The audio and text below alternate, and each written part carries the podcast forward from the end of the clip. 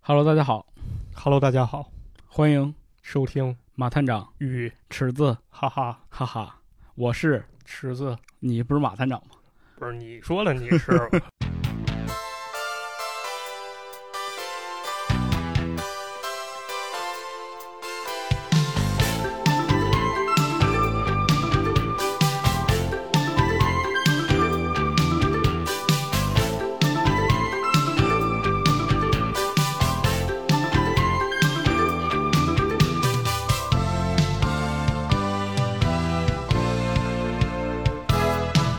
木欢迎收听今天的节 目，啊，欢迎收听今天的节目啊，嗯我是金刚腿，你是铁头 功这，什么玩意哇吼哇吼儿？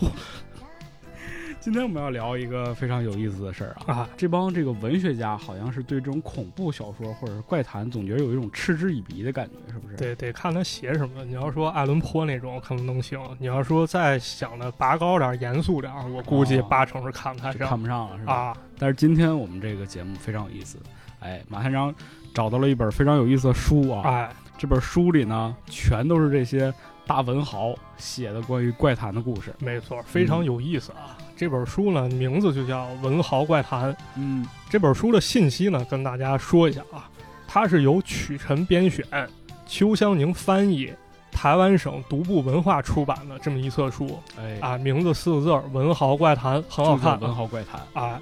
那么这期节目呢，其实齐名啊，咱就讲讲这个《文豪怪谈》。对，文豪写怪谈是什么样的？对，啊嗯，其实呢，这期节目吧，相当于是我一个读书感悟，还有一个读书笔记这么一性质。啊读书笔记，啊，把我在读的时候查了一些资料啊，还有书中比较精彩的一些描述和记载，包括有意思的故事，给大家分享分享、嗯，听到这儿估计又有好几个人关节目了。嗯、啊。别闹了，讨厌！嗯来吧，来，咱开始给大家讲这《文豪怪谈》啊。这个书很有意思啊，它还有一个副标题，叫《江户到昭和的幻想引路人》。这一听就知道是日本人。啊，这就很有意思啊！他是日本文豪。首先，这个怪谈呢，日本人就搞得非常厉害啊。对，啊。然后这本书呢，他选择了日本文学界五位大家的十三篇作品，真的可以说是大饱眼福啊。因为是这本书呢，其实对于我来说，可以说点燃了我对日本怪谈文学的一个更大的兴趣火，啊。所以花点时间研究研究呢，跟大家说一说故事，讲讲怪谈这些小知识啊哎，大家也喜欢听。啊。这个怪谈呢，这很有意思啊。这个看日本怪谈的时候呢，有时候咱们会发现啊，没有太大的文化隔阂，嗯，当然对有的时候会有啊，不过更多的时候看呢，会觉得很多故事啊比较熟悉都是相通的。啊，尤其是这种恐怖的呈现形式啊，可以说跟咱们是互通的啊嗯，啊，因为日本跟咱们国家文化交流可以说非常非常之多对，很多很多文化上面的一些东西都是咱这儿学过去的嘛。啊，没错。日本呢，人不是信神道教嘛，号称八百万神八百万神，啊，八百万神。佛教传入之后呢，中日文化交流之后，这个日本呢，其实吸纳了咱们国家好多的鬼，啊啊给吸纳进来了。但是呢，其实日本呢，只要说鬼啊，跟咱们说的不是一回事儿。那是什么事儿？就是咱们现在说这鬼啊，在日本，我个人感觉其实更接近于幽灵嗯，就是飘飘，啊。他们说那幽灵，日本鬼的形象啊是很固定的。就很具象化的。哎，其实这个日本鬼的形象啊，可以通过一种解读，来侧面展示一下日本对咱们中国文化的一些学习。嗯，怎么讲？日本的鬼长啥样呢？看过一个经典动画叫《龙王紫太郎》吗？看过。啊，这里面不就有个鬼吗？对，啊，这鬼长得其实有点像 那个金角大王那形对，象就是有点像那个咱们说的那种怪，啊，是吧有点像那感觉，身强体壮了，长着大獠牙，对，头上还头上有有个小犄有角，犄角，身后都没有尾巴。啊，有学者就考证了，哎，这种鬼的形象呢是在日本平安时期确立下来了。说白了呢，其实就是跟咱们中国学的。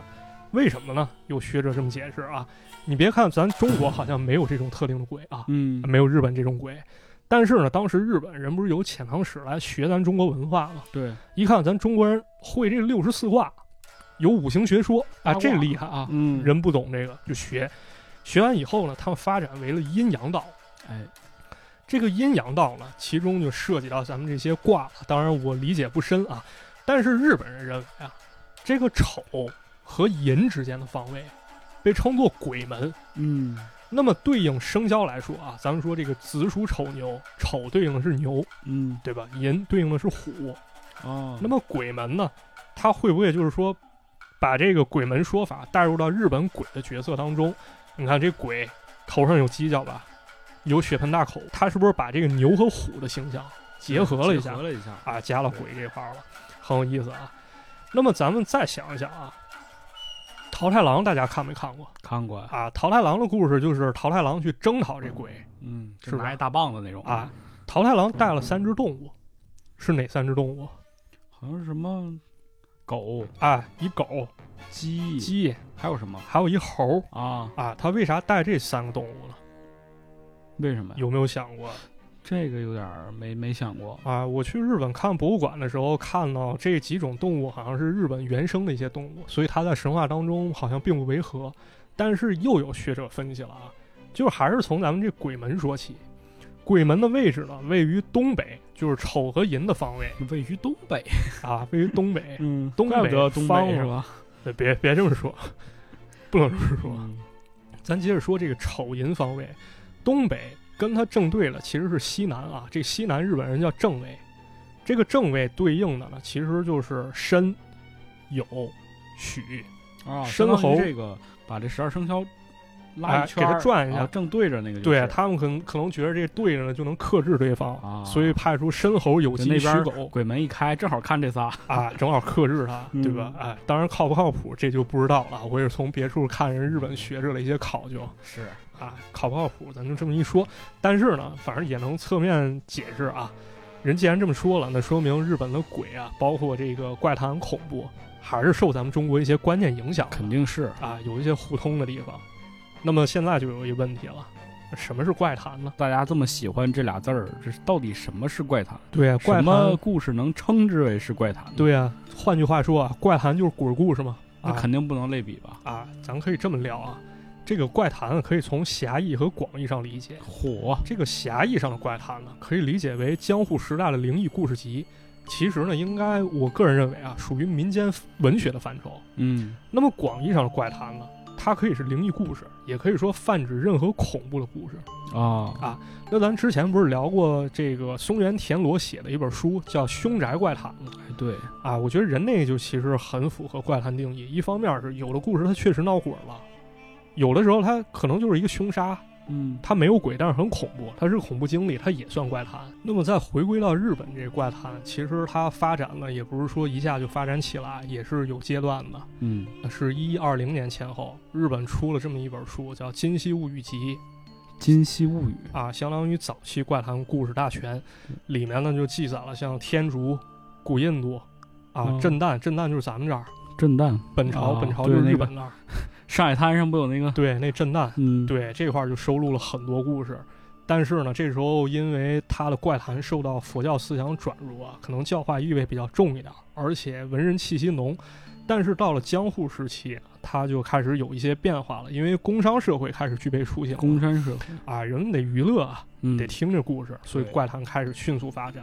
最后呢，到了一八九零年，呃，咱们现在看到了很多怪谈，其实就已经出现了。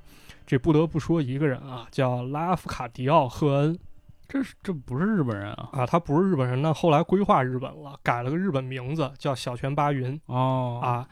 这其实就是咱们现在去淘宝上或者去某个电商平台，咱去搜怪谈，很有可能出来这本书就是他哎是写的啊。对，小泉八云，这就是咱们要讲的一位文豪啊。这个人呢，被誉为是日本现代怪谈文学的鼻祖啊。他一生其实也挺有传奇性的。他呢，其实他爸爸是一个英国军医，然后跑到希腊驻军的时候，啊跟当地女子生下了他。嗯，然后后来呢，爸妈又离婚，然后他妈又离开了他，他又被扔给姨母抚养。那怎么就到日本了呢？后来，他是后来呢，开始辗转去了美国，当上记者。在这个时候呢，当记者他可能了解东西比较多吧，嗯，他对怪奇故事开始产生兴趣了啊，啊。他三十四岁的时候，那时候人收集了五百本介绍各国传说的书，就非常厉害。五百本这阅读量还是很高的啊。后来呢，在一八八四年的时候，这是一个标志。在新奥尔良开了一个世界工业博览会。这个时候呢，他看到了日本的漆器，啊啊他觉得之前咱看这书是案头工作，他觉得如果要是想研究的话呢，那还是实得际去对，还是得跑日本去。于是呢，他找了一个外派机会到了日本，然后当上一英语老师，还跟日本人结了婚，最后规划日本，改名小泉八云好嘛啊。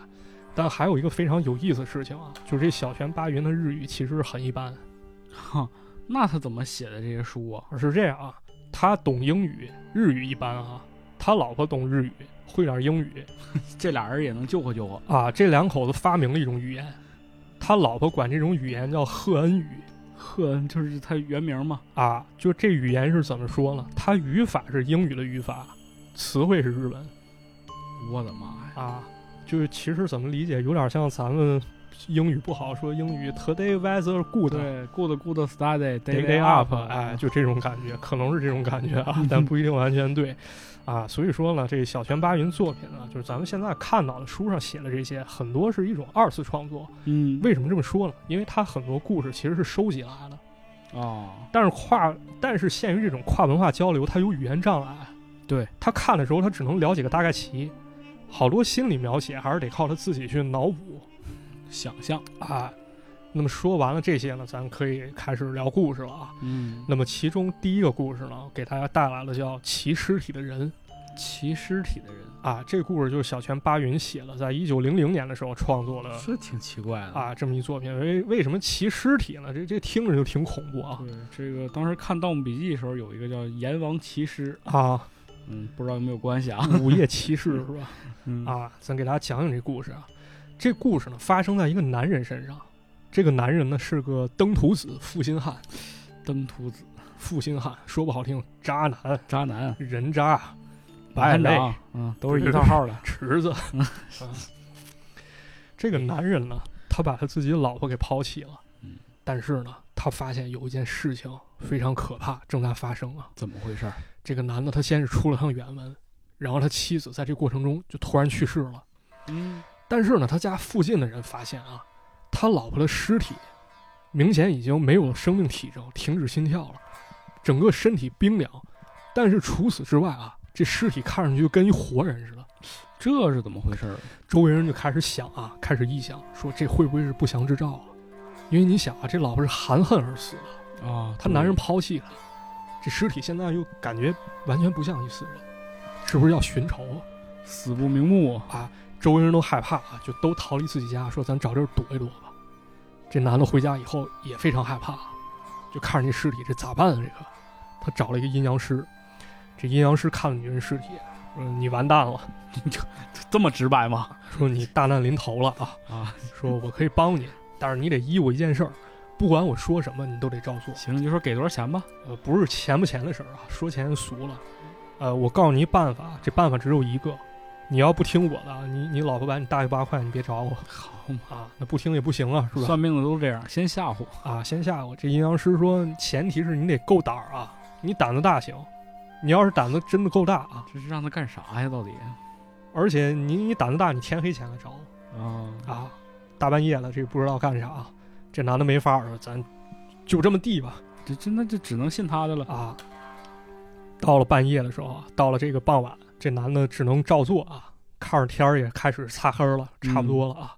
这阴阳师把他带到了停放尸体那间屋里，这俩人看见了啊这个女人的尸体正趴在地上，不知道让谁翻了过来趴在地上啊，趴在地下。正常咱看不是都是这尸躺体着吗，躺着，脸上盖个布或怎么着？他不会是趴地下这撅着，这多不合适。对啊呀，这阴阳师说了，今天晚上会发生很可怕的事情。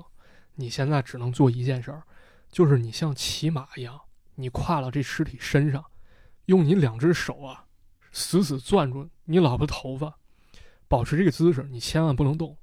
一旦你松劲儿了，或者你放弃了，那你的权势就留不下了。这而且这阴阳师说完之后就走了，这男的吓得要死啊，没法儿，他只能骑到这尸体上面，然后死死抓住头发，就这么干等着，嗯，他不敢乱动，也不敢到处看。我觉得这种感觉其实很恐怖啊，你太你就好像是你在对峙一样哎对呀，而且你这骑一个死人身上，啊，也不敢喊，也不敢动，你就只能在这儿待着。脑子里有好多想法，但你不敢做决定，只能这么僵持着。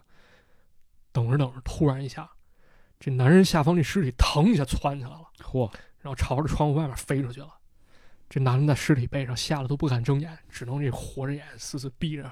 反正你池子有这种感觉吗？就是你特别害怕的时候，你 看我，就你把这眼使劲闭着，人眼眼周围都是皱纹那感对觉，对对对啊对，然后手死死攥，那嗯，我估计那手里可能手心都冒汗那感觉。哎呀，就只能这么待着。他也不知道啊，这尸体把他带到哪儿去了。不知道过了多久啊，这尸体突然消停了。这男的这时候才开始敢稍微睁点眼看一眼，嗯，一看，他们已经回到那停尸那房子了，但是周围还是很黑，他不敢动，他只能这么等着。终于等到天亮了，鸡叫，然后阴阳师赶过来了，说现在好了，没事儿了，以后你老婆不会再来找你了。嗯，这故事就这么没了，然后就结束了。就结束了。哎呦呵，有点意思，啊，有点意思，他是那种丝丝入扣那种感觉。你要说有逻辑吗？我觉得可能 没啥逻辑。啊缺乏一些逻辑，但是这种感觉还是很恐怖，有时候会带入一些生活当中一些瞬间。怎么你就带入生活？你有这种经历吗？以我没骑尸体经历，但我有这么一种经历啊，就是我半夜的时候，那时候一个人住，突然晚上被吵醒，就我也不知道是做梦中的声音，还是说真的发生了一个响声，好像椅子突然这样这样咣一下被动了一下，哦，然后我醒了，我就死死盯着那凳子那儿，就就只敢死盯着看，我不敢下床看，对对对，就这种感觉嗯，啊。这故事说完了，然后跟大家分享两个小知识啊，两个我一点儿心得和体会。首先，第一点啊，就是说这个怪谈的作用，或者说它存在的意义是什么？是啊，就比如说这故事啊，这个没头没尾的，咱之前也经常聊一些灵异啊，就是你们非常爱听灵异，嗯啊， 但我一直没想明白一点啊，对咱们现在这个时代，有电灯，有电话，楼上楼下对，有电脑，楼上楼下电灯电话，你这你这梗 啊，我跟你说，你现在孩子都听不懂了。啊，是。那自己补课没法儿，谁让我们 是个他妈老年人电哎呀，真脑的是，是吧啊！反正总之是什么，就是说咱们现在这社会已经非常昌盛了，嗯，对，但是呢，为什么咱们还要听鬼故事，或者说鬼故事还有它生存的空间就呢？为什么它吸引人呢？啊，对，我读到这个文豪怪谈的编选啊，他叫曲晨，他写了一篇导读，给了我很大启发。他是从社会背景来分析的，就拿这个小泉八云来说，他来日本之前呢，日本正进行一个非常轰轰烈烈的改革运动，就是咱们历史课本上学了这个明治维新啊，明治维新，啊，甚至在这一期间呢，还有一个标志性事件出生出现。一八八五年的时候呢，有一篇叫《托亚论》的文章推出。嚯，啊，这托亚论的真思敢想想，啊，真敢想啊，咱也不该大讲特讲，咱批判着看一看吧。嗯啊，这里面提到一观点啊，跟咱们内容有关啊。他说，日本与其等着邻国发展共同振兴亚洲，倒不如和西洋文明共进退。啊啊是对，嗯，你说的很对，你现在做到了，啊，嗯四字儿概括脱亚入欧嘛，嗯，是吧？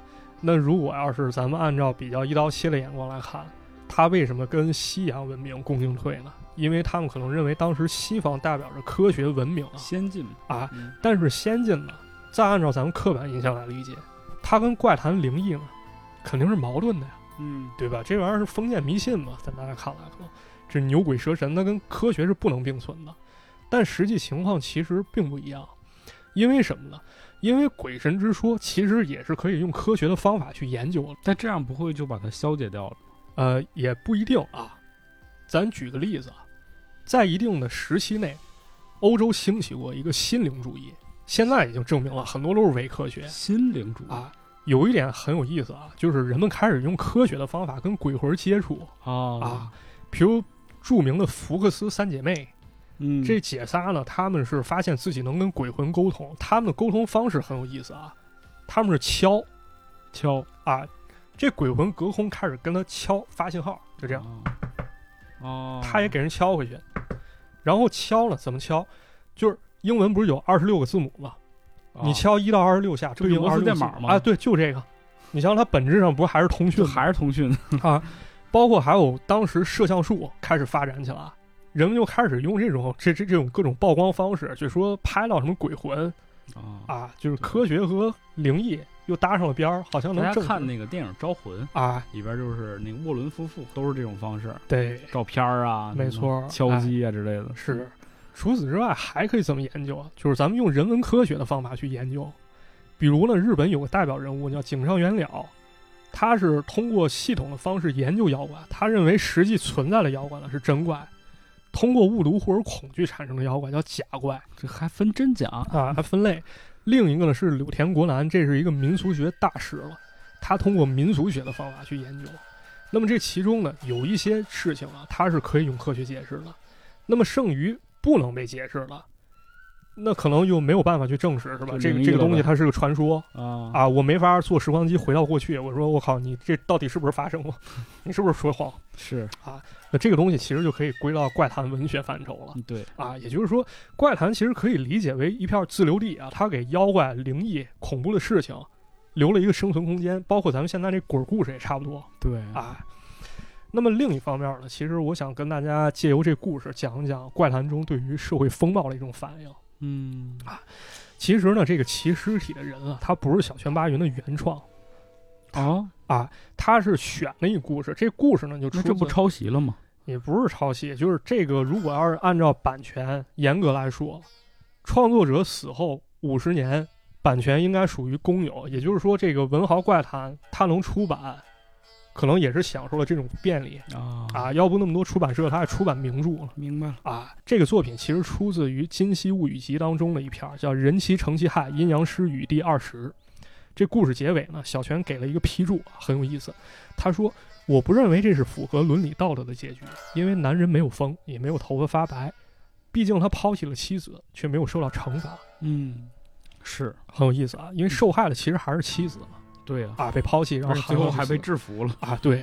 那包括咱们现在如果过度解读一下啊，这男子骑在尸体上动作很有意思，嗯好像是对于征服的一种象一征种压制啊，压制你把它压下去了，你征服了它了，它就不敢再弄你了。这么一看呢，好像是当时社会对于女性一种迫害对啊，而且呢，在这个日本妖怪文化里面啊，也有很多跟女性破坏有关的鬼，可以说比比皆是。嗯啊，比如呢比如有个故事，这个传说叫干金女干金女啊，哪几个字儿就是干是那个干，巴尔干那干，啊金干是天津的金，啊女就是男女的女，嗯啊这干金女是个姑娘，她给人当佣人了。她呢跟一个男人相恋了，但是男人家里人不乐意，然后就把这个干金女给人折磨死了，嚯给人弄死了。这男的特别伤心啊，他就跑到两个人曾经幽会的地方，他过去弹三弦儿。他唱的歌呢就被称为干金女小调。之后呢，如果有人在宴会上唱这首干金女小调的话，他们就会发现，在人群当中会突然出现一个从来没有见过、脸色苍苍白的一个姑娘。嚯仔细想想，这这事儿其实不是对女性的一种迫害了，嗯对啊对吧？啊，还有一个非常有意思的故事啊，当一个延伸吧。之前咱们不是讲过手冢治虫的神秘洞吗？嗯啊，手冢治虫的神秘洞里面还有一个短片叫《八只面》啊，可以理解为现代的一个怪谈，也很有八意只思面啊。八只面，这故事呢分为三个部分，第一个部分呢是古代，古代呢有两个公主，一个长得忒漂亮，但是心术不正。啊啊，一个长得不咋地，但是心地善良。这两个公主呢，都爱上了当地的豪族，一个小伙子。那么这小公子儿呢，就得做个取舍啊，你选哪个呀、肯定选长好不是那个心地善良的 哎，对，这个小公子也是这么选的啊。嗯绿叶是这么下的，好。但是呢，好景不长啊，这小公子嘴上说啊，我喜欢善良的，但其实身体上还是很忠诚啊，他还是喜欢这漂亮的。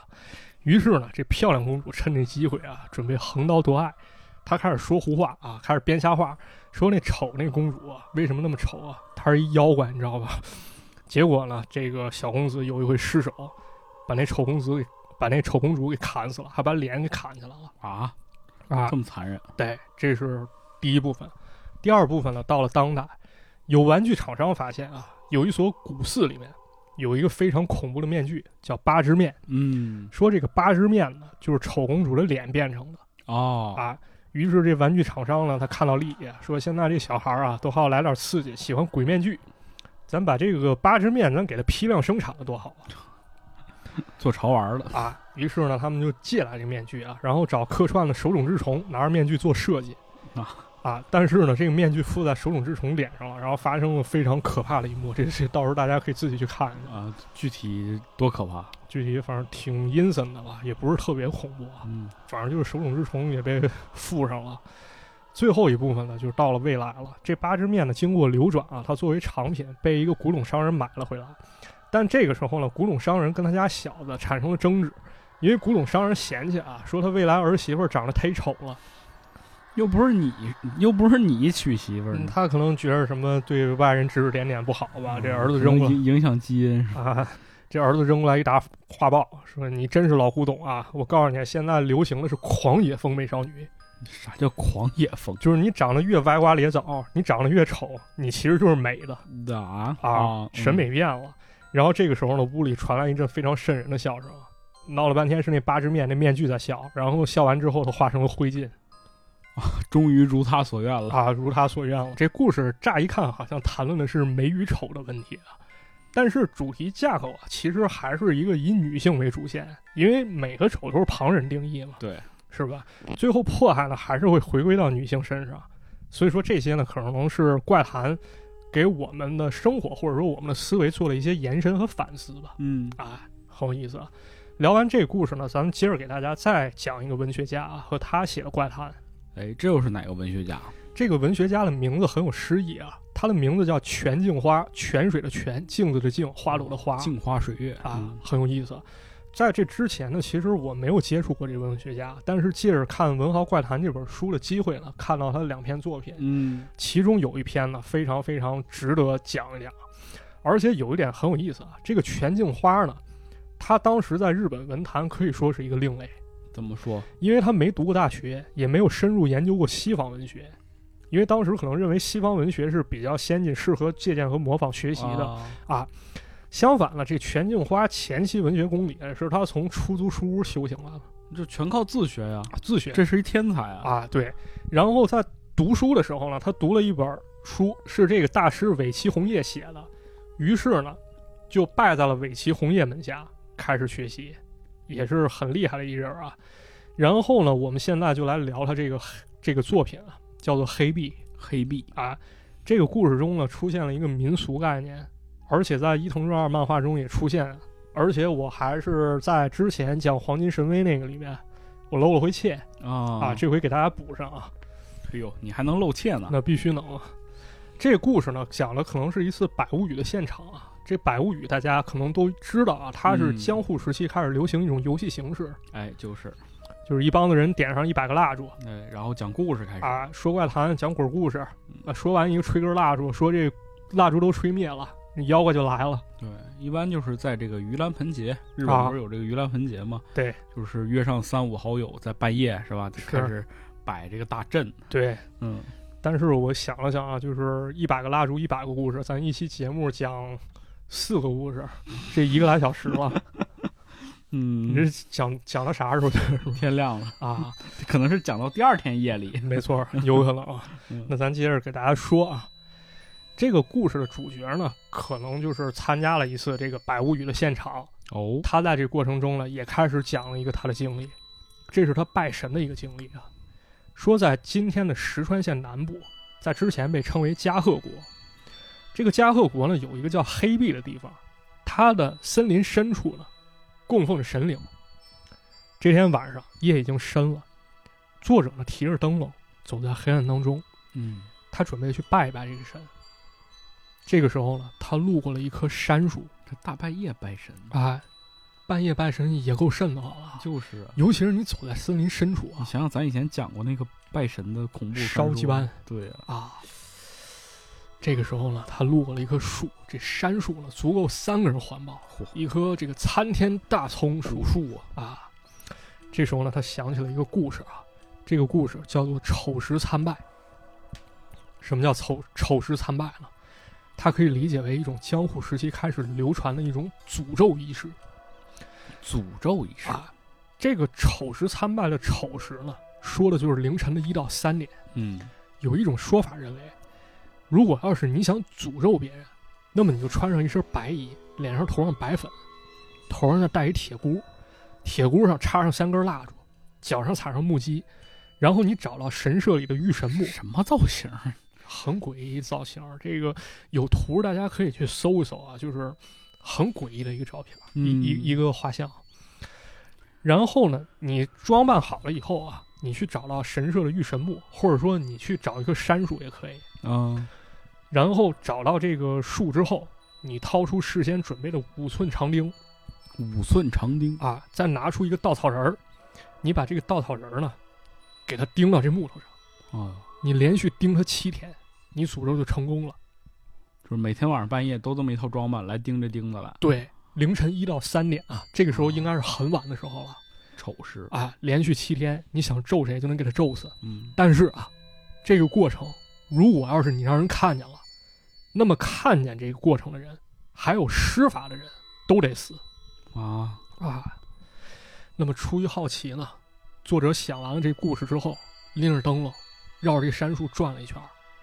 果不其然，他发现树上有钉子的痕迹，树上还贴着一张纸，上面写着“四之年四之月四之日四之时出生，二十一岁之男子嚯，”。这些字儿上呢，啊除了最后的“子”字，其余都被钉上了钉。啊，他可能跟那个钉小人儿还不一样，这回他是钉字儿。钉字儿，啊，而且这这个树上它不是就写着这个把人生辰八字儿相当于写上了对，指名道姓的，啊，就钉一个字儿，嗯你钉直接完报我了身份证号吧。啊，差不多就相当于身份证号抄墙上写嗯办证是吧？ 给钉钉钉钉完了嗯啊。不过这时候啊，作者发现不对，他想起来一个熟悉的人啊，他生辰八字儿刚好是这时候我说他认识，啊，他认识一人，这个人呢叫做村泽浅次郎，这是个风流小伙儿啊，长得好生俊俏，而且渣是男啊擅长泡妞儿。啊，对这是八九不离十了啊。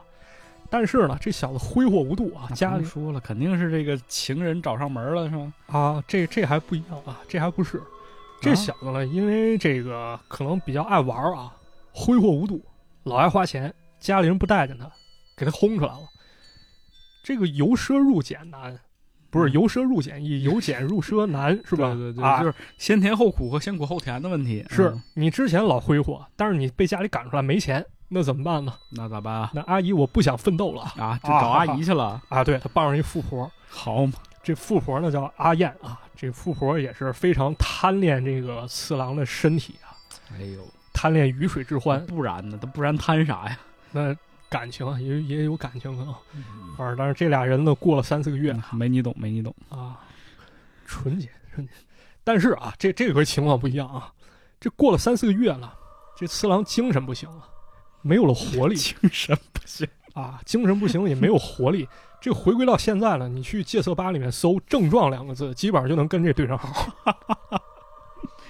哎 呀，肾阴虚、肾阳虚了啊。嗯，明白。这这次郎觉得这不行，这完了，得跑跑，啊跑。阿姨能让他跑吗？那关于这一段啊，这作者用了一个特别拍案叫绝一比喻，我来给大家讲讲啊，这是通过阿燕，就是她那个那个那个富婆，啊，她那角度去写了。写了一段什么呀？她说，这个年纪足以当儿子的美少年，一定是厌烦了树荫般暗沉茂密的我。想另外结交如明媚春光中一枝寒梅的年轻女孩，火，你看人那比喻，这文学素养啊，是啊这是自学出来的。啊，这不像啊，这还是练过。我觉得你再读一遍。这个年纪足以当儿子的美少年，一定是厌烦了树荫般暗沉茂密的我，想另外结交如明媚春光中一枝寒梅的年轻女大孩家品细品，啊。细品，嗯就是一个树荫般暗沉茂密和明媚春光中一枝寒梅，脑子都能有画面啊。我跟你说啊别别，这画面不是啥好事儿。啊，嗯，但是呢，这个阿燕呢和这次郎老吵架，每回吵架呢，这阿燕就说：“你小子要敢移情别恋啊，我给你咒死！”嗯，但是更操蛋的一点是什么？这个次郎不是给跑了吗？跑完以后，这个作者收留了他哦，啊，给他一个落脚之处。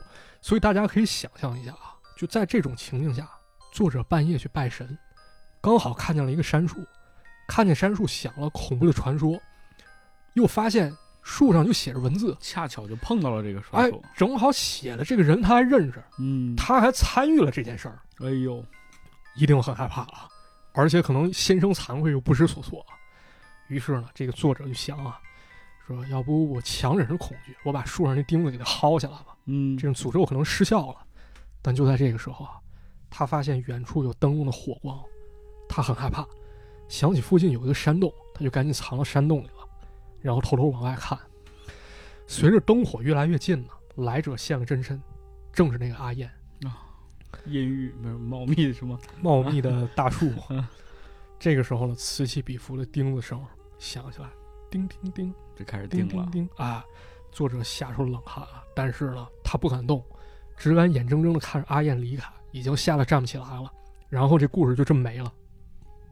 哎呦，嗯我特别好奇啊，就接下来故事会怎么发展？因为不是有说法嘛？就说看见这个哎人和这个丁丁这个人，对，嗯，但是呢，就是这么可惜，它没有了。很明显的是，这应该是一部被腰斩的作品。是啊这个小说呢，连载于一八九四年《辞海》第三集、第九卷、第十卷，统共两期。这两期呢，在书中的体现，人标记的是上和上之二哦啊，，咱们看的可能是个开头没讲完就是，啊，很有可能腰斩了。而且这小说可能也不是那么的出名，包括日文维基上面咱都查不着这篇儿那你是在哪儿找？就这本书啊。，这本书上有幸能够读到，其实真的很意外啊。嗯啊，这编者为什么推荐这个让大家读这个片儿呢？他是从文学角度上，他说作者用自我独特的感性和人物达成共情，然后推动故事发展我天，确实，啊。对，你能你能感受到那种就是 好像跟你有关系又没关系，对，就这种事儿，可能虽然事情不一样吧，但大家多多少少可能都有这感觉啊呃，前两天马探长上我家逃难是吧？啊 嗯，啊！说笑说笑，妈的，一会儿没劲弄死啊咱俩。嗯，反正就感觉这种感觉，就比如说你走夜路，你去拜神拜佛，就但但是啊，就很奇怪一点，就是谁大半夜去拜神啊？这倒是，可能之后会有交代吧。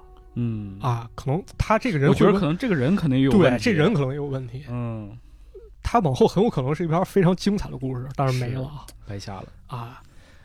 反正这个跟大家说完了，咱开始解这个扣啊。之前说我漏回切，对吧？嗯，那、这个故事呢，又跟伊藤润二有关，这怎么讲呢？喜欢伊藤润二的朋友肯定看过《双一》嗯，对，啊，双那一操蛋小孩儿啊。这个双一呢，他嘴里不是老含着钉子吗？啊，对啊，啊，他说他缺铁，他必须含铁钉补铁，是这么个补铁方 式，应该不太成吧。然后呢，他有时候啊想诅咒别人，他也是半夜找棵树，然后拿个洋娃娃钉到这个树上，哦，正好呢，你有了印象吗？他头顶上左右两边各插着一支蜡烛，对这个我觉得应该就是来源于咱们刚说了丑事参拜。啊啊，然后回归到之前《黄金神威》，我漏那切了，是我想起双一来了，但我不知道这个丑事参拜这个梗，那时候还不知道。嗯，当时咱们不是讲了这个屠村事件嘛？对这个就那个都井木雄，是啊，当时他往头上插俩手电筒，哎我觉得很有可能也是来源于这个梗啊，啊。虽然没证据吧，毕竟他死了啊。讲完这个，咱接着讲吧，接着讲一段这个更为精彩的故事啊。更为精彩，更啊为吓人。咱接着给大家选的这个作家呢，叫做佐藤春夫佐藤春夫，啊。刚讲的故事比较古典啊，咱这个佐藤春夫讲的故事其实是比较近，嗯而且跟他有关啊。啊啊，在此之前，先跟大家说一个离咱们更近的啊。咱们都知道这个鲁迅先生非常非常有名啊，哎，对，而且鲁迅先生人不怕鬼嗯是啊，鲁迅先生还踢过鬼，踹过鬼。踹鬼屁股，但是您知道吗？鲁迅先生的著作其实在一九三五年就被翻译成日语，嗯参与翻译了呢，就是咱们现在要聊的这日本文学家佐藤春夫啊，佐藤伸夫呢。他可能看过这个鲁迅经历啊，他可能知道鲁迅不怕鬼，但是他恰恰就写了一篇小说叫《鬼屋》，鬼屋，啊，这故事呢非常疑似啊，是他的亲身经历，甚至后来还有人找到了这鬼屋的疑似地点啊啊。咱现在聊聊这故事啊，这个小说呢发表于一九三五年，但是这故事呢是很久以前的事儿。当时的佐藤呢已经有了名气和作品啊，但是感情生活不是特别顺利。在当时的日本文坛呢，还有一个日本作家叫谷喜润一郎古喜润一郎啊，这个也是很有名的一作家，虽然我没怎么读过他作品啊，他拿过诺贝尔文学奖，跟郭沫若关系不赖那挺厉害了。哈。但是这个伊朗呢，跟这个春夫这俩人产生过矛盾，啥矛盾啊？这是感情方面，我得细说啊，梳理一下。一九一七年，俩人正式认识，但是佐藤春夫爱上了谷崎润一郎的老婆，嗯，谷崎润一郎又爱上了自己老婆的妹妹，应该是咱们说的小姨子儿对，啊。于是呢，谷崎润一郎提出离婚，把自己的老婆让给佐藤春夫，然后就坡下驴，他跟他小姨子好。啊，但是没想到小姨子不感兴趣，还有一说呢，是他们俩之前确实厮混过，但是马上要捅破窗户纸了，这小姨子感觉腻歪。 嗨，于是呢，看到这样的情况，谷崎润一郎反悔了，要跟佐藤春夫绝交。那么佐藤春夫失恋了，他很沉沦。这个时候写了首诗，叫《秋刀鱼之歌又》乱了！啊，你们文化人都这么乱吗？就是你你爱他，他爱他，他爱他，他不爱他，他他又不爱他了。对对对，哎呦我天！就这种啊。但是呢，人家这个他爱他，他不爱他呢，人能创作出作品啊。他写了首诗叫《秋刀鱼之歌》，嗯，这个诗发表于一九二一年啊。我找了一个翻译家叫林水福的翻译，给大家读两句儿啊，来，感受下人文学功底。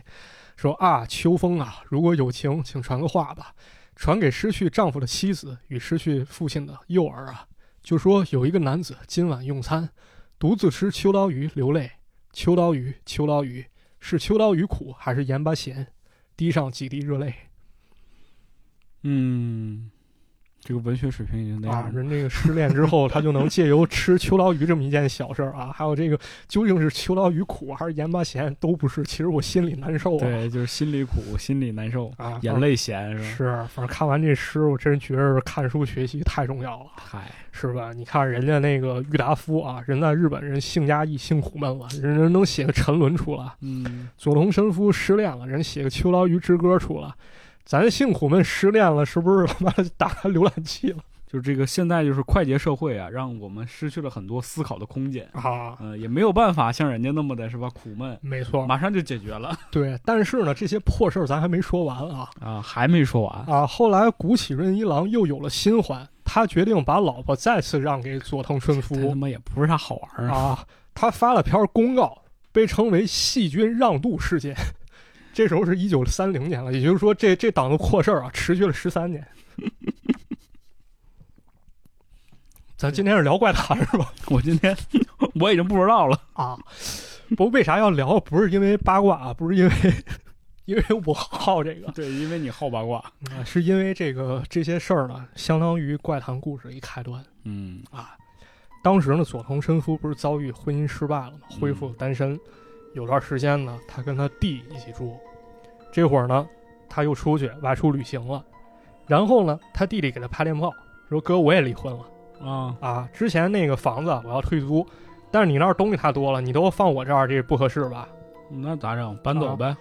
这佐藤说：“你这点破事儿还麻烦我、啊，你租个仓库存放得了。”然后佐藤就安排了弟子石原租了一个宿舍安置东西。这个石原呢说：“老师，你回来的时候可以住着，然后你这个拍个电报呗，我们接你去啊。”哈，为啥你学都是他妈像小沈阳？我也不知道。于是呢，这个佐藤回来的时候呢，这石原带着几个弟子啊就过来接来了，说：“咱租这宿舍真不错啊，这北边能看见柱国，西边看的这就是富士山哎呦，啊，这好地方啊。好地方，”但是佐藤发现这地儿不对，怎么着？首先，这房子整体啊，它的建筑样貌来看，这地儿一开始明显是要盖成一个餐厅，嗯，但是餐厅突然变成宿舍了，商住两用，嗯这还不是吃饭那餐厅，你不能我靠，我在饭店吃，吃完以后钻屋里睡觉，这不合适，嗯它就改建了，从一个这个餐厅饭馆改成了一个宿舍，啊，很奇怪。第二呢，就是这个宿舍有三层，但是二楼这个地方啊，用咱们的话说，就是那种极阴之地。极阴之地，就是这个地界儿啊，可能你去了以后，你发现陈设摆设都很正常，不是说这块儿给你摆俩骷髅啊，你嗯觉得恐怖，是这地儿很正常。你进来以后，你就感觉瘆得慌甚啊，就觉得不对嗯哎有这嗯种地方啊。于是呢，这个佐藤呢选择三楼的房间住去，因为那块儿采光好啊，接阳气儿。对，好了，现在开始恐怖了还得预告一下子。啊！啊， 有这么一天晚上，这佐藤正熬夜写稿呢，突然觉得身后不对劲，他背后呢是日本那种纸拉门，他感觉有人偷偷拉开门看他，但是回头一看，什么人都没有。嗯你有这感觉吗？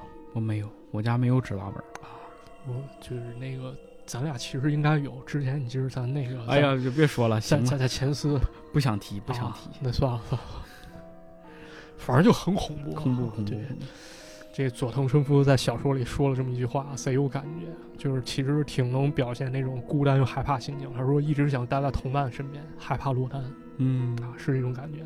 很快呢，更多的怪事儿来了。首先是佐藤有个徒弟，他突然变得非常反常，他在外面带回来好多骨头，就是你看着特别像猫狗吃下来那种残渣，啊，但是呢，这徒弟说这是人的骨头哈，啊，疯了吧？还有一回呢，他拿了一个猫的那头骨啊，猫的那小骷髅回来，他告诉人说这是人头，嗯，是，然后他还跑到同伴房间啊，隔着窗户，扔到对面屋子里。这是为啥？这也不知道啊，这哥们儿是不是神经错乱了，就对啊疯了？但是呢，大家发现这事情并没有那么简单。嗯这个徒弟呢，属于那种干巴瘦那种，啊，手无缚鸡之力那种，胳膊细瘦小，但是呢，他总是往隔壁对面屋子里扔东西。隔壁招他惹他了。对啊，而且关键扔东西这动作，他能用一只手举起来，两个人正常人两只手才能搬起来石头，啊，人就好像跟打水漂一样薅起来就扔过去力大无穷啊。啊！对，佐藤觉得不对劲啊，这第一件事儿咱得先给通知家人，嗯，家人来了赶紧带到医院去，一来就走不了了。这个徒弟啊，不仅发烧，而且发烧之后了又开始咳血，嚯，然后跟大家说啊，我就要死了，因为每天晚上啊我都照镜子，我看见镜子里不是我，是一个苍白的生面孔，好像是疯了。好像是疯了。又过了没多久啊，这个宿舍人有宿舍管理员，他找到佐藤了。看样子啊，这个管理员应该喝了很多酒壮胆儿，他借着这酒劲儿呢，才敢说一些话。他说：“其实就是有一些事情啊，我跟你讲，我不信，你可能也不信。但是它发生了。对，你看我啊，我之前当过陆军，我上过战场，就这种死亡什么事儿我见过，我肯定不信，但我现在不得不信。而且你看，你学生那受过高等教育的，现在成啥样啊了？”嗯，我刚找了个占卜师啊，他说咱这房子甭住了，这里面有三个死灵，你们顶不住。人说啊，人有八字轻重，这三个死灵按照你们八字轻重顺序，先搞轻的，后搞重的，挨个给你们整死。嚯，听完这话，佐藤说别住了，走吧，走吧。赶紧逃跑吧。最后呢，他辗转终于闹清楚怎么回事了。他的判断是对的，这个宿舍一开始确实要盖餐厅，但是盖的时候呢，这个资金超出预算了。啊，相当于资金链断了，他呢只能这个把房子抵押给这个餐厅后方的地主。我理解很有可能就是发疯弟子扔石头那家啊，啊给人扔过去，说拿到钱先把房子盖完。但是在餐厅开业当天啊，正准备要回本了，人那地主也有如意算盘，人直接跑过来催收了。这个房主很生气啊，哪有给人开业当天就来了？对啊，这不摆明了这要搞他们，或者要挟提条件来了，这不对，这个房主很生气啊，说我当鬼我也得弄死你。他跑到三楼去，割腹自尽，说剖腹的时候人都没死透，挣扎了就爬到了二楼。嚯，也就是说，二楼为啥那么阴森，很有可能跟这有关死在二楼！啊。之后呢，这个屋主的弟弟还有老婆也死了，一个上吊，一个突然得病去世，具体情况不明。就这三个恶啊，灵。应该就这三个死灵。这故事是这么故事啊，咱现在说比较有意思一点。这故事咱不是说很有可能是真实发生的吗？为什么？一一个是当时呢，他们非常流行一种一种写作方式，我印象中叫私小说，嗯，就是说这个故事小说内容是基于我自身情况发生的啊，啊我去讲给大家看。而且呢，这《文豪怪谈》中还提到了文学评论家叫东亚夫，他特意考证去了。他说这个鬼屋呢，应该是在涩谷圆山附近。我找了原文啊，我没找到，但是找到了日本网友一些回忆。这网友回忆呢，他说这个之前鬼屋具体位置应该是在道玄坂附近某个情侣酒店的一角嗯啊。但是现在，也就是说，这个宿舍应该已经没了。你肯定啊，啊，已经被改建过了多少年了？啊，所以大家去日本的时候，如果要是有幸去了情侣酒店，可以留心一下为什么有兴趣情侣研究啊 学习？啊，嗯小喜对。说完了这些文豪啊，咱那个可能都感觉这太久远了，是啊，这都近代，这一点儿也不现代啊。那我现在呢，咱再给大家介绍一个很好的一个作家，叫朱川凑人儿哎，珠酸臭人，啊。这个大哥呢，我个人感觉他可以说是继承了日本文豪怪谈的真传啊。嗯，给大家讲讲，这朱川凑人明显比上述文豪生的要晚，他是六十年代生人哎，这已经战后了，啊。嗯，他呢取材东西可以说很多，而且呢，他也是一个有理想、有抱负的人啊。他大学毕业以后搞出版工作，二十七岁不干了，我写小说，嚯，一直反响平平。终于在快四十岁的时候，人拿了个新人奖，嗯，也是很厉害的一个人啊。是啊，但是呢，咱看他作品啊，会发现异常的巧妙，啊构思、写作手法都非常高超。对，今儿咱就给大家挑一篇我最喜欢的一个作品啊，叫《冰人儿》。冰人，啊，冰人儿。这个故事呢，也是由作者自诩。他一上来呢，就告诉大家一件非常震惊的事儿啊。他说：“我见过冰冻的河童合同啊，啊，河童大家应该都知道吧？对日本那妖怪嘛，这这个背着一个乌龟盖子，对，脑袋上有滩水，有个壳子，然后嘴那个嘴嘴像鸟嘴，啊，对，嗯浑身绿吧乎乎了嗯，啊，那么一东西。这种东西现实中应该是不存在的，但是作者说他见过冰冻的河童，说这个河童死尸呢被冰封在一块儿一米多长、七十厘米宽的长方形冰块当中。啊，具体怎么回事呢？这件事儿从二十五年前说起，当时的作者因为精神不稳定，被送到乡下去休养。在这个时候呢，他参加了一次夏夜祭，一个庆典活动啊。这个时候呢，他来到了神社，看见路上各种小贩儿呢正在招来顾客啊，呃，来玩儿啊，来玩儿玩儿玩儿玩儿 是，玩儿捞金大爷鱼，来玩啊，玩儿捞金鱼，嗯那那玩儿什么？那怎么了？人家这么说话不行吗？那他不叫大爷呀，关键那也可以，小孩来玩啊！啊嗯，对对对对。你这比故事都吓人，你这啊。这个作者呢，就在这大爷来玩儿啊这种不是什么大爷来玩儿， 就在这些这个招来顾客的声音当中啊，他突然听到了一句话，说：“都什么时代了，怎么还有人搞百宝屋呢嗯啊，？”这儿给大家解释一下啊，我看了这版本呢是中译本，他给翻译成了百宝屋，但是通过全文诵读啊，包括我查了一些资料，这应该指代的是一种日本民俗，叫建识物小屋。哎这种东西呢，其实有点像咱们小时候看那种乡野马戏团啊啊，展出点畸形动物、民间艺对人给你以你，前也说过嘛，哎这个畸形秀是吧？对对对，唱歌杂耍啥都有。日本也差不多，它有的时候呢，就会展出一些传说中生物的标本，比如展出一个人鱼标本什么的，嗯，但大多数都是伪造。人鱼标本啊也是处置啊， 对嗯，这这就是一个，反正也是一个够猎奇一地方啊。对，但是呢，这种地方在日本战后呢，大家玩的方式多了，这种建设物小屋这买卖就不好干了。到了肯定五十年代末了，全日本就剩下四十八家了那也不多了，反正啊。到现在了，日本可能就有一家叫大隐旅行社，对社在东京花园神社表演。你去过吧？我去过另外一个公园，我跟人打听来着，人说好像就特定的月份人表演，啊，但是疫情期间人取消了，好像。嗯，啊，可能现在已经没了，它它都算一种历史风俗了都。嚯啊，所以作者想到，就这东西怎么现在还存在？要不咱看看去吧。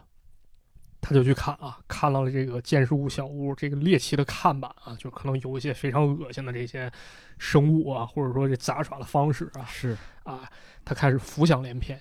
这时候呢，有一个小姑娘叫住他，说：“这前面还有一家小屋，只收你一百日元，就让你看。”啊，在这儿你能看到一个真的合同。这作者将信将疑啊，他就跟着这小女孩儿就过去了，发现啊，这根本不是什么小屋，这就是由一个小公共改成了一个非常简陋的一个展厅。嚯啊小公公，小公共、小巴士，嗯，有一个非常狰狞的男人啊，在那儿卖票，他长得非常高大啊，钱交到这男人手里，这作者就进去了，发现里面太糊弄了。这巴士周围这贴的都是国外畸形秀照片儿啊中间搁一冷柜，这就放雪糕那种可能。 里面是一冰块，跟一那墓碑似的，里面封存一物体啊。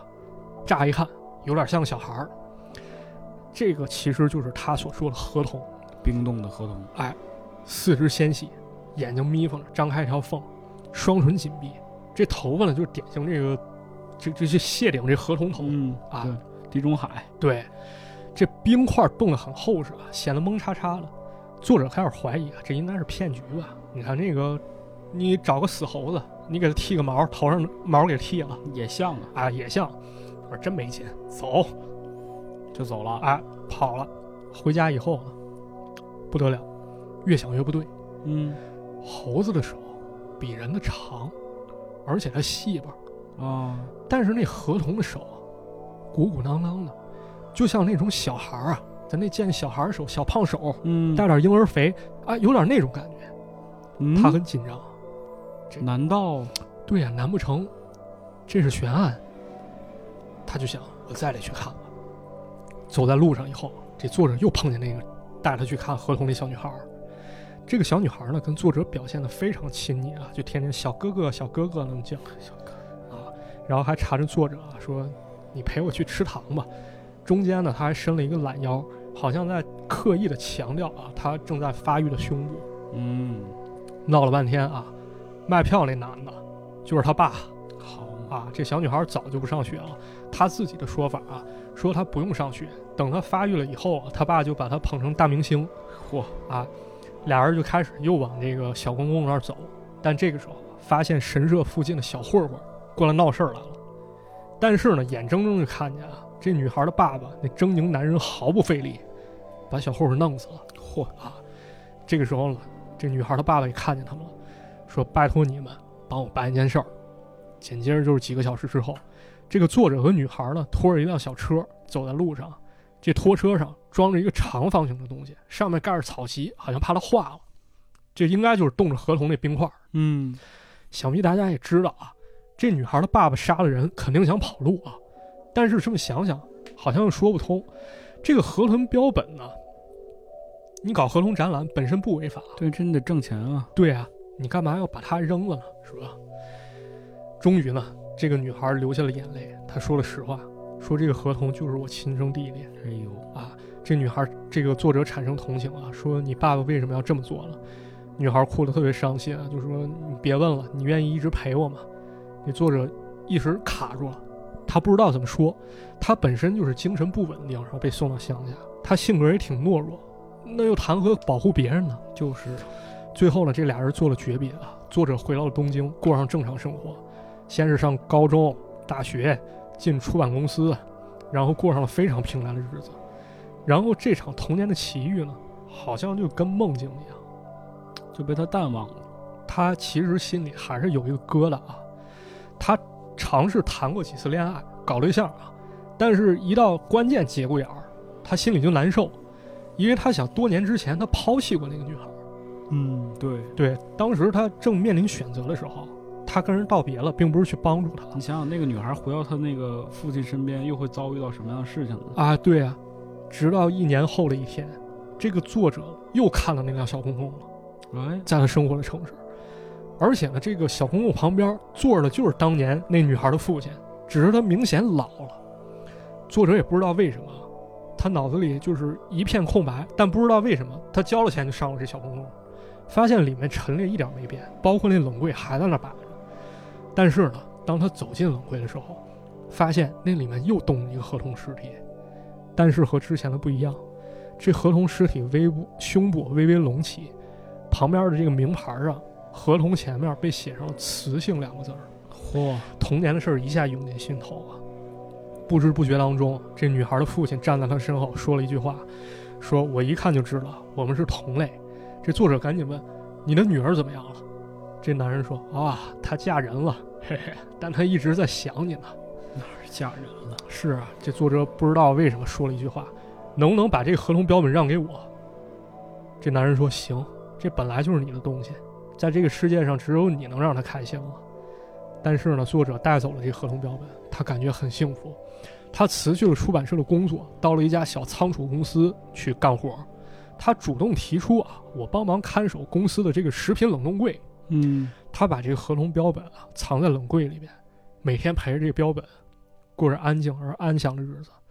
作者现在说啊，我再也不是旁观者了，现在的我真的很幸福。嚯，这这脑故事有点意思啊。对脑洞太大了啊，嗯，很有意思啊，非常惊艳啊！就是看这个故事的时候，我真的获得了一种阅读的乐趣。就是你随着你阅读字儿一个一个被看到脑子里，嗯，会有一种动力，我想一直看，一直看。对对，好的故事就会让让人有这种动力对，而且看完以后回味无穷啊，甚至想，哎，还有没有类似故事啊？我想看更多。对，他的写作手法其实我觉得也挺有意思啊，把日本民俗啊、怀旧情绪还有凶杀联系到一块儿了，然后也表现出了人物扭曲啊，但是追悔莫及那种心理在里面。对，啊，所以说啊，就是咱们讲的这些故事，啊真的可以说是对生活一种调剂啊。咱们可能还是真的需要一些恐惧是，啊。但是怪谈呢，其实也不是说纯粹的那种这个乡野鬼话啊，这不个是为了专门吓唬人。对它其实我觉得是一种属于大众的文学啊，有自己文学价值，它也是值得被研究了嗯啊。所以做这期节目呢，其实相当于是我自己做了一些概括和总结，还有包括读这本书的一些体会体验。是，分享给大家，然后也有一些启发，也跟大家聊一聊，不一定对啊。更重要的是，读这本书的时候也有了一个切入点啊，可以做更多的延伸，然后再去读更多的书嗯啊。反正找到了阅读的乐趣，这一点我很开心啊。将来如果要是还有类似的故事呢，大家感兴趣的话，还是接着做成节目分享给大家吧。嗯，当然，这本《文豪怪谈》大家感兴趣，其实也可以去找来读一读啊，真的不错挺有意思的。啊。分它这个翻译还有这个导读做得都非常好。对你嗯想想，就是其实大家伙儿一定听了很多类似的怪谈或者是鬼故事，但当你看到这些文豪他们去用自己的方式或者是想法去诠释这些故事的时候，你能感觉到这些故事是有意义、有价值的。哎，嗯，不对单单是为了吓你一跳，是嗯，没错。这样的话就觉得我们以前是吧，挺肤浅的。是，还是太肤浅了对，啊！不过有时候肤浅倒也不是什么坏事儿啊，嗯只要大家喜欢，其实讲一讲倒也未尝不可嘛。那是啊，虽然子曰子子不语那那怎么说来着？子不语怪力乱神是子吧？不语怪力乱神啊，对，但是有时候怪力乱神一把其实也可以吧，对吧？嗯就是大家喜欢作为一个生活调剂也蛮不错了啊。是毕竟不是什么事情，咱都得说有有点什么教育意义。毕竟咱看了三岔口，咱也是没受到啥教育是吧？ 啊，就感兴趣就看吧，是吧？就嗯对开心就成啊。开心也是一种教育。对，开心也是一种教育。那如果嗯开心之余，咱能有点收获，那岂不美哉？对，啊嗯，美哉美哉。美哉美哉！行，那其实这期节目也就到这里了。哎，哎，最后马院长给大家分享一下，你这期就是这些资料都是从哪儿来的吧？啊，行，嗯这些资料首先最重要的就是咱们这本书《文豪怪谈》，邱香宁和曲晨两个人选取还有编译的。嗯啊，还有呢，就是做这个小泉八云的时候，看了林燕的一篇论文，叫《漂泊的灵魂》，卡拉漂泊夫的灵魂，哎，它后面有一杠啊，就是这个作者卡拉夫迪奥赫恩怪谈研究这本写的很全啊，这个论文大家感兴趣可以去知网找来看一看啊。嗯呃，然后也顺便研究了一些这个从信仰出发谈中国鬼话和日本怪谈，相当于一个比较研究，是这个陈颖和何淑清两个人一块儿做了一些研究。嗯啊还有呢，就是像这个一些关于日本民俗的，当然有一些是翻译的，我也不会念啊，嗯这个我标记的啊，咱们这个那个节目简介当中大家可以看一下。啊，对，对还有呢，就是之前买来偶尔当工具书看的这个《妖怪大全》水木茂了，它是水木图茂文并茂啊，有漫画，有注解。咱们讲这干金女的故事就出自这上面。嗯然后呢，还有就是一篇文章叫做《文学圈之乱》，古喜润一郎曾恋上小姨子，与好友发生知名让妻事件，是艾比写的啊，也这段故事可太精彩了。对，然后还有呢，就是自由副刊上面的关于佐藤春夫《秋刀鱼之歌》的翻译是林水福翻译，我觉得翻译的还真不错啊，是，真不赖啊。再有呢，就是咱最后讲了这个《都市传说》这本书哎，啊，有这冰人儿这故事，朱川凑人写的嗯啊。据说这个应该是改编成影视作品了，据说还在香港播出过，但是我到现在都没找着资源啊。啊，咱大家谁要有资源的话，欢迎大家分享一下，还是挺想看一看的。如果嗯哪儿讲的不对，也欢迎大家指正啊，咱们一块儿研究。哎，是的，欢迎大家在这个评论区留言啊，给我们一些建议，或者是把你自己觉得有意思的想法或者故事分享给我们。嗯，然后节目的最后呢，也是希望大家能够帮我们在各个平台上留言，啊，后同时呢，呃，点赞或者是转发，让更多人能够听到我们的节目。最重要的一点就是要订阅我们的频道，哎让更多的人能够听到我们、看到我们。哎，好的这些小小的动作呢，对我们有很大的帮助。在这里先谢谢大家了。啊，谢谢大家那这期节目关于文豪怪谈就先到这里了，啊，就到这里吧，我去美哉美哉了，咱俩， 感谢大家收听，我啊们下期节目再见，下期再见，拜拜。拜拜。